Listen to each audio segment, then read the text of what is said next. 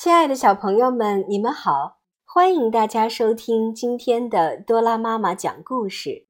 今天我为大家带来的故事名字叫做《蜗牛的壳》。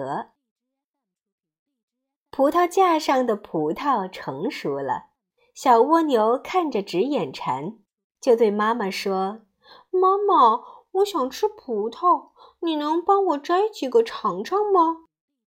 蜗牛妈妈说。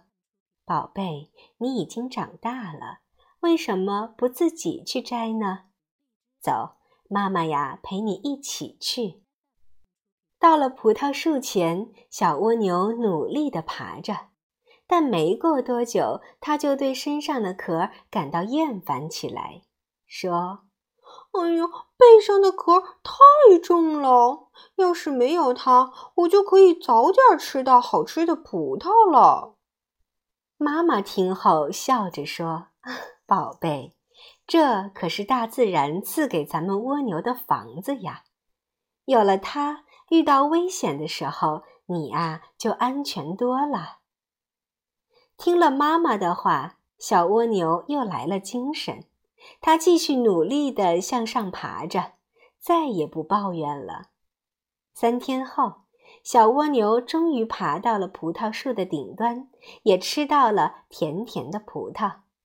它发现自己摘的葡萄竟然是那么的香甜。小蜗牛通过自己的努力，终于摘到了又香又甜的葡萄。